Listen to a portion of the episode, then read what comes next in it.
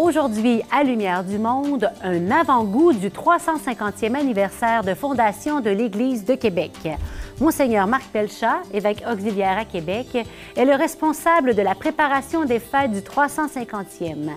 Voyez le travail en amont pour préparer ces festivités. L'Église catholique de Québec, conjuguée au passé, au présent et au futur, intriguant, n'est-ce pas? Eh bien, pour assouvir votre curiosité, restez pour notre reportage dans quelques minutes.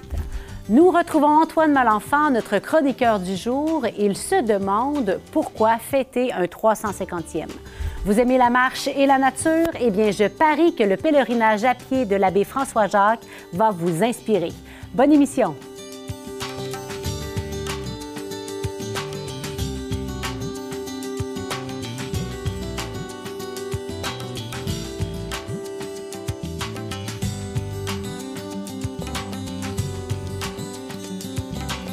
Bonjour à tous et à toutes. C'est un grand plaisir de vous retrouver cette semaine. Nous recevons ici même Monseigneur Marc Pelchat. Il a été ordonné prêtre pour l'archidiocèse de Québec en 1976 à l'église Saint-Honoré de Chenley en Beauce, village où il a grandi. Il a fait ses études, une partie de ses études, pardon, à l'Université pontificale grégorienne à Rome, où il a obtenu un doctorat en théologie en 1986. Professeur et doyen de la faculté de théologie et de sciences religieuses de l'Université Laval pendant de nombreuses années, il a été ordonné évêque en 2016. Depuis, nous avons la chance qu'il soit évêque auxiliaire à Québec. Bonjour, Monseigneur. Bonjour. C'est une grande joie de vous recevoir aujourd'hui. Je crois que c'est la première fois cette année qu'on vous reçoit euh, sur le plateau. Je crois que oui. Oui, hein, donc c'est un grand plaisir de vous retrouver pour un beau sujet. Alors, permettez-moi de commencer avec une question plus difficile. Mhm. Alors, notre communauté catholique vit des années exigeantes, on le sait, elle se transforme, s'adapte, il y a une diminution de la pratique, il y a tout le travail aussi de justice à réaliser quant aux abus sexuels. Et c'est dans ce contexte plein de défis qu'on va souligner 350 ans d'existence. Comment est-ce que vous abordez ça? Bien, j'aborde ça avec un petit peu d'appréhension, mais en même temps beaucoup d'espérance et, de confiance. Ça fait déjà euh, cinq ans que je travaille avec d'autres à la préparation de cette célébration du jubilé du 350e du diocèse de Québec. Et j'ai entendu euh, bien des réactions. Hein, de, tous les côtés, et, même d'un extrême à l'autre, c'est-à-dire des gens qui disent, est-ce qu'on a vraiment le cœur à fêter? Euh, est-ce qu'il serait pas mieux de faire profil bas dans, présentement, étant donné la, cote de l'Église dans l'opinion publique, étant donné, bon, euh, certains scandales qui ont été mis au jour, euh, la question autochtone, et euh, peut-être une certaine remise en question de l'œuvre de l'Église au Québec. Et, d'autres qui disent, ben justement, on a traversé des années difficiles, ça peut nous faire du bien de célébrer un peu, euh, de, fêter, de fêter ce que nous sommes, ce que nous avons été, ce que nos prédécesseurs ont été et ont apporté à la société et à l'Église. Et donc, euh, c'est dans cet esprit-là que je me trouve présentement. Il y a, des collègues qui m'ont dit à un moment donné, euh, c'est bon de fêter, même, même, quand on est un peu dans la tristesse, dans les familles qui traversent des épreuves, on prend la peine quand même, peut-être plus sobrement, mais de souligner les anniversaires. Pourquoi? Parce que la vie continue. À quel type de fête peut-on s'attendre? On peut s'attendre à des fêtes euh, qui vont être une vraie fête, mais en même temps, on a choisi de ne pas aller dans l'exubérance, euh, donc des fêtes euh, euh, qui vont être bien marquées, bien visibles, mais avec une, je dirais, une joie sobre. on ne veut pas non plus se lancer dans de grandes dépenses, dans des activités extravagantes, mais on veut tout au long de, de l'année 2024, et ça va commencer à la fin de 2023, par l'ouverture de la Porte Sainte, qui était très populaire dans le passé à, l'occasion du jubilé de la cathédrale Notre-Dame de Québec et de l'année sainte. Euh, et euh, nous allons euh, donc réouvrir la porte le 8 décembre 2023. Dans quelques mois. Oui, dans quelques mois. Donc ça approche les fêtes, jusqu'au 8 décembre 2024, où nous allons clôturer le, jubilé. Il y, a différentes, il y a plusieurs activités qui sont prévues. Des activités qui ont lieu dans la ville épiscopale, donc à Québec, mais aussi des activités qui seront euh, euh, décentralisées et euh, qui auront lieu dans les, dans les, dans les régions. Et d'ailleurs, je peux vous donner un exemple de, d'activités qui sont peu, assez peu coûteuses, relativement simples. Nous avons une équipe qui est en train de préparer une trousse de, célébration du 350e mhm. pour les communautés et les paroisses. Et, euh, il y a toute une équipe, d'ailleurs, qui est animée par notre service de communication avec Valérie, avec des gens des milieux paroissiaux qui ont travaillé, imaginé des activités simples à organiser. Euh, qui, euh, qui, pourraient être offertes dans les différentes communautés locales et dans nos unités missionnaires. Et la, trousse pourra même s'enrichir pendant l'année avec les bonnes idées des uns et, des autres. Et, et tout sera sera lancé bientôt, là, en mai, euh, probablement vers la fin de mai. Une belle variété. Hein? Une belle variété, C'est oui. Beau.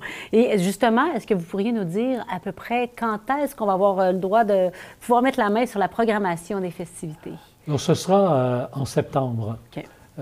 nous allons tenir une conférence de presse au mois de septembre. Mm-hmm. et il y aura aussi un, magazine qui sera publié, qui va contenir la programmation et des articles d'information, des images aussi, des entrevues qui vont nous parler de l'Église de Québec euh, d'il y a 350 ans, à différentes étapes de son histoire, et de l'Église de Québec aujourd'hui et, demain aussi. Qu'est-ce que nous anticipons pour euh, notre, notre vie. Euh, notre, avenir, notre avenir. Ben notre avenir ben, Je pense justement que ce magazine est vraiment voulu pour grand public, que tout le monde puisse. Oui, vraiment grand euh, public, oui. oui. Euh, un magazine, toucher du doigt. Un magazine populaire qui sera gratuit. On prévoit aussi une exposition organisée par le Musée des civilisations sur aussi qui fera la synthèse de notre passé, présentation de notre présent, puis de nos, nos perspectives d'avenir. Et ce sera une exposition où l'entrée sera gratuite également. Des, portes ouvertes à différents moments, des, des visites de lieux euh, qu'on n'a pas souvent l'occasion de, fréquenter. Alors, euh, wow. ça sera intéressant. Il y en aura pour tout le monde. C'est ça, j'ai hâte de voir ça. En terminant, quel est votre souhait le plus sincère pour les fêtes du 350e? Bien, mon souhait le plus sincère, ben, c'est qu'il y ait une bonne participation, que, les, que la population se sente vraiment invitée, même les gens qui sont peut-être plus éloignés de nos activités habituelles, que ce soit nos liturgies ou nos différentes propositions, ils sont tous et toutes les, bienvenus.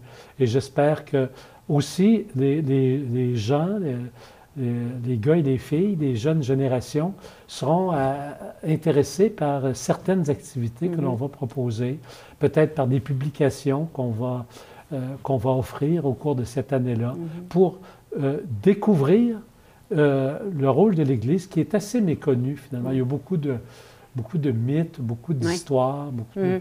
de, oui, d'histoire parfois même euh, déformée autour de l'Église. Mm-hmm. Découvrir le visage de cette Église qui comporte, qui est une institution bien sûr humaine, euh, mais qui, euh, qui, comporte ses faiblesses, mais qui comporte aussi, qui a accompagné avec beaucoup d'intensité la construction de notre société mm-hmm. ici mm-hmm. et qui veut continuer de l'accompagner, autrement peut-être, mais de faire partie encore de notre histoire. De la société. et de porter ce que nous avons apporté, l'Évangile au monde, les questions de sens, le sens de notre existence, de notre vie au monde, ici, et euh, euh, partager euh, notre désir d'agir aussi, continuer à agir dans la société au nom de l'Évangile. Merci, Monseigneur. Vous nous mettez l'eau à la bouche. On a hâte de découvrir tout ça et de vivre ces belles festivités. Donc, euh, merci de nous avoir partagé tout ça ce matin. C'est un grand plaisir? Puis soyez attentifs à la publication de la, de la programmation qui s'en vient. Partons maintenant faire une petite marche de santé à la découverte de ce qui anime notre diocèse. Je vous amène avec moi. Les fêtes du 350e anniversaire de fondation du diocèse de Québec s'en viennent. C'est à la fin de l'année 2023 que vont s'ouvrir les festivités pour toute l'année 2024 qui va suivre. Alors aujourd'hui, nous allons à la rencontre de trois personnes qui vont nous aider à découvrir le passé de notre diocèse, le présent et nous ouvrir des perspectives d'avenir. Alors nous commençons avec l'abbé Gilles Routier que nous allons rencontrer à l'intérieur de la basilique cathédrale Notre-Dame de Québec. Allons-y. Bonjour. Merci de nous accueillir ici au tombeau, auprès du tombeau de Saint-François de Laval. Il a été l'instigateur du diocèse de Québec et le fondateur du séminaire de Québec. Racontez-nous. Il arrive ici en 1659, mais il est précédé par euh, les jésuites qui sont ici depuis 1625, dont sept sont martyrs. Il y a ensuite euh, Marie de l'Incarnation qui sont arrivés Ursuline de Tours qui est arrivée en même temps que la bienheureuse euh, Marie. Et puis, il y a des Augustines mais c'est tout un climat spirituel très dense dans la petite colonie de Québec, parce qu'il faut penser que Québec, euh, c'est euh, une population très restreinte à l'époque. Alors François de Laval va marquer la fondation de Québec, et notamment parce qu'il sera le premier évêque. On le désigne comme apôtre de l'Amérique, précisément parce que il a été nommé évêque d'une bonne partie de ce qu'on appelle aujourd'hui l'Amérique du Nord. On continue avec Sainte Marie de l'Incarnation. Vous nous amenez en ville, je pense. Voilà. Pour l'éducation, on la voit ici avec euh, deux Amérindiennes et euh, elles ont déjà un livre à la main, etc.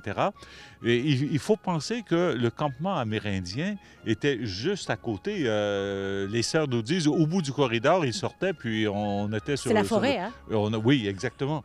Et éducatrice, elle n'essaiera pas de montrer sa langue aux autres, mais d'apprendre la langue des autres. Elle s'est entraînée à connaître les Amérindiens. Donc, elle a, fait des dictionnaires, elle a fait également des catéchismes, mais en langue amérindienne. Et éducatrice à tel point que euh, la tour du gouvernement du Québec, qui euh, est le siège du ministère de l'Éducation, s'appelle l'édifice Marie Guyard. Elle est reconnue comme éducatrice mystique et elle a marqué le Québec et elle continue à le marquer. Donc, on continue notre marche de santé et on s'en va du côté du séminaire. Très bien. Allons-y.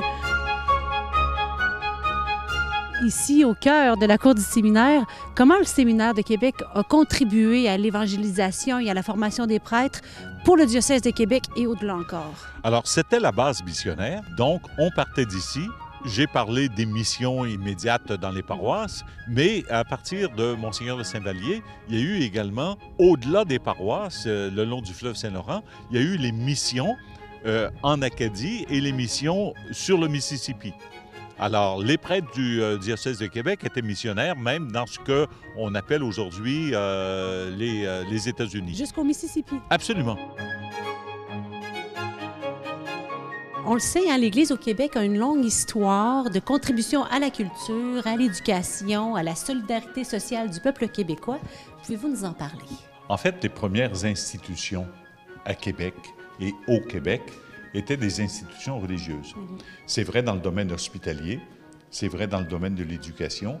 On a parlé euh, tout à l'heure des euh, Ursulines et des Augustines, et on avait la même chose à Montréal également.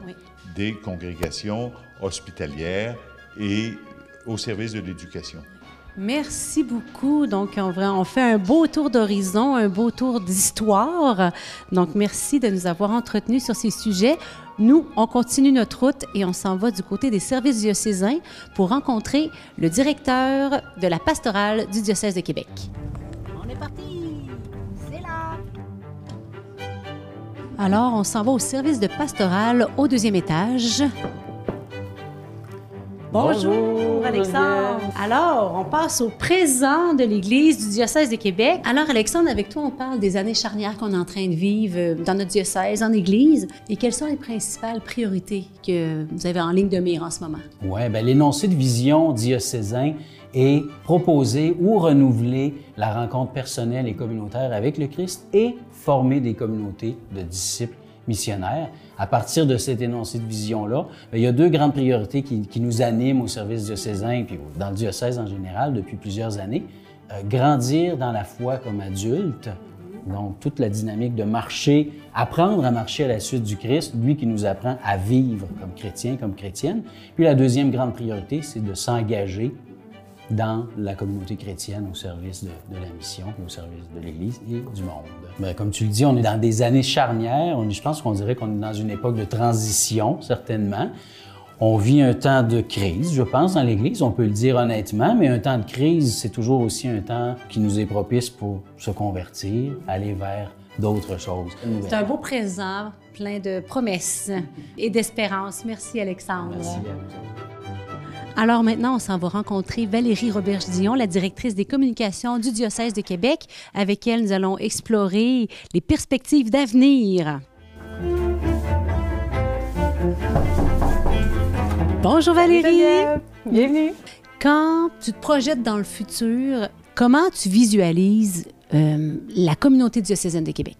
Je pense qu'il y aura il y a un futur, il y a un avenir pour tout ce qui est un petit groupe de mhm. gens qui s'accompagnent mhm. dans leur vie chrétienne au quotidien, parce que ça a toujours fait partie de la vie de l'Église. Euh, ce qu'on appelle les petites communautés de base, on appelle, ce qu'on appelle aussi les maisonnées hein, dans notre diocèse. Et je pense que ça, il y, a, il y a vraiment un avenir pour ça. Quand je pense aux communautés euh, chrétiennes qui vont bien traverser le temps aussi, c'est forcément celles où il y aura euh, une vie communautaire au, sens propre du terme, où chacun s'implique, apporte du sien. Cette dimension-là de la communauté, elle a, elle a, un avenir. On va être aussi dans un contexte de plus en plus où le partage de l'Évangile, de toute la saveur de l'Évangile, ben, va se faire par les baptisés qui vont prendre en charge cette, cette ce partage, cette transmission-là. Ouais. Dans l'avenir, selon toi, comment l'Église va être impliquée dans la société?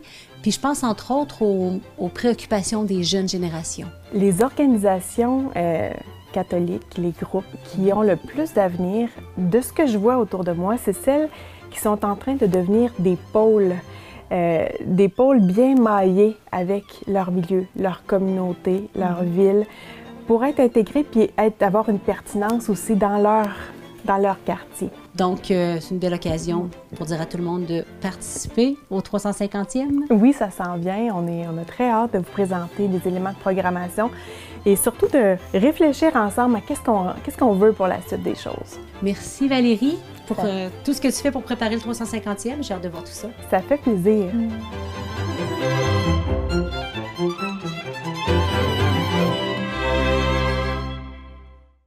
Notre chroniqueur Antoine Malenfant a une formation en sociologie. Il a choisi de travailler à faire des ponts entre la culture et la foi chrétienne.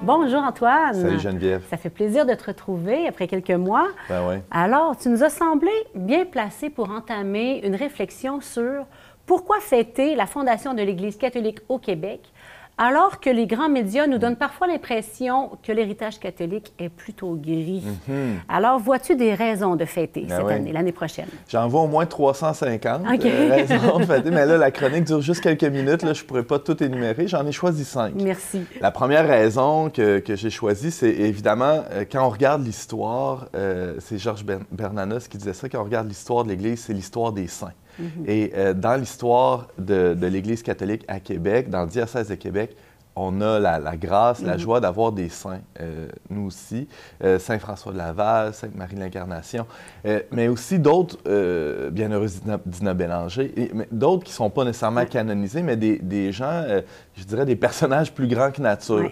et ça, l'occasion du, du 350e anniversaire du diocèse, c'est est formidable pour redécouvrir ces figures-là qui sont, ma foi, très inspirantes pour, euh, pour notre temps d'aujourd'hui. Mm-hmm. Alors, euh, je pense que l'histoire, évidemment qu'il y a des côtés plus sombres, plus gris, hein, tu l'as évoqué, Geneviève, euh, mais il ne faut jamais perdre de vue non plus que c'est pas... il y a des demi-teintes aussi, où il y a, des, il y a des, histoires très belles qui, qui, émergent des fois au cœur de de cette histoire-là qui n'est pas euh, toute rose. Une deuxième raison de fêter, de célébrer, euh, c'est le rayonnement qu'a eu le diocèse de Québec dans le monde. je pense que ça, c'est un fait peut-être méconnu, connu, ouais, hein, c'est ouais. ça. Euh, je faisais des petites recherches là, avant de m'en venir, Geneviève, puis je découvrais que euh, à une certaine époque, dans les années 70, ça a été le, sommet. Il y avait plus de 5000 missionnaires canadiens un peu partout dans le monde, dans une centaine de pays. Et bon, je n'ai pas les chiffres exacts, mais on peut supposer qu'une très grande partie de ces missionnaires-là provenaient de notre diocèse. Et, euh, ça, c'est seulement dans les années 70. Si on recule un peu, euh, un peu plus dans l'histoire, donc il y a eu d'énormes fruits de...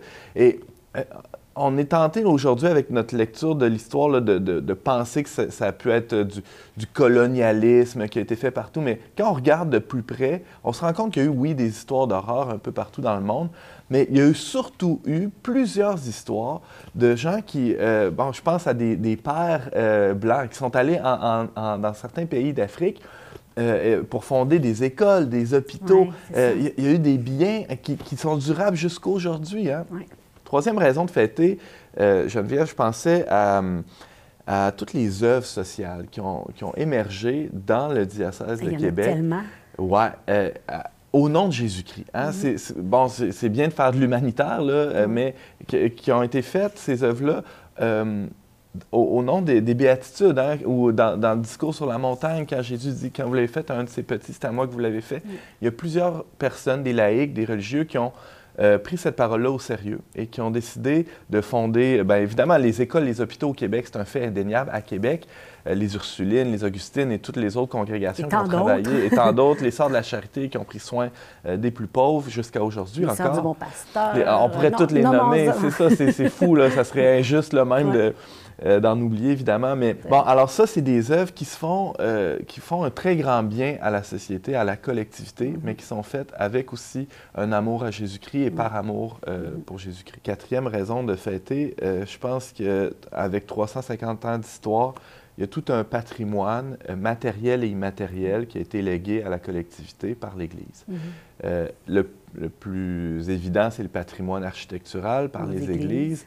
Euh, on est rendu à la cinquième, Cinquième. raison de, de fêter. euh, c'est, moi, je pense à, à- à cette église qui est toujours vivante.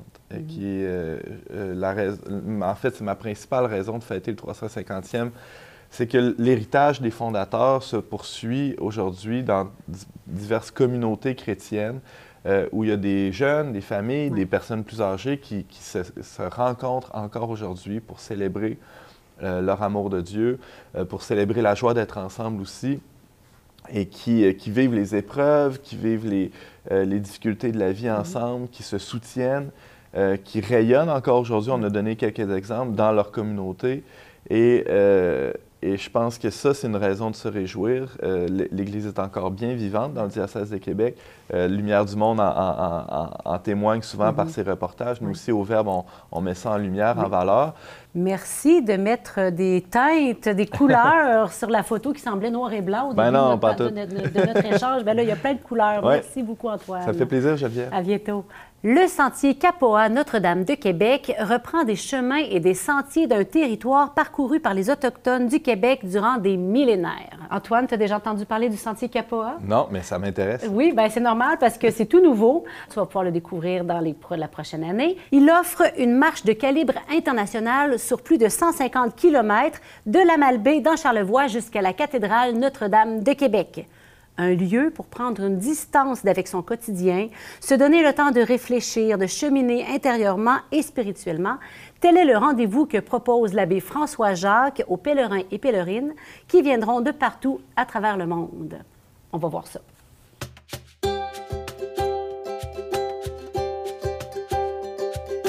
Vous le savez peut-être pas, mais moi, je suis une bonne marcheuse, puis je rêve de faire Compostelle.